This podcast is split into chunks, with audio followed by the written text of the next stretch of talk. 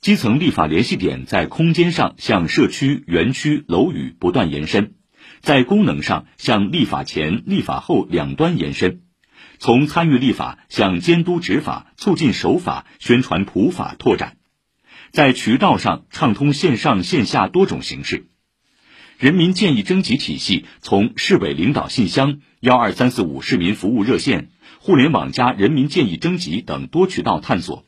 到各街镇、园区同步加强机构建设，配备工作力量，征集体系嵌入家门口服务体系，千余个工作站触角延伸到城市每一个角落。全过程人民民主是推进国家治理体系和治理能力现代化的现实需要。上海把人民呼声真实写入法律，广泛落实在制度中，以此督促政府部门依法依规行使职能，法治政府建设迈上新台阶。如今，学法、懂法、用法已经成为上海干部考核的一道必考题。全市行政机关负责人的出庭应诉次数从二零一八年的一千一百六十七人次提高到了去年的两千一百二十八人次，应诉率达到百分之八十二点三二。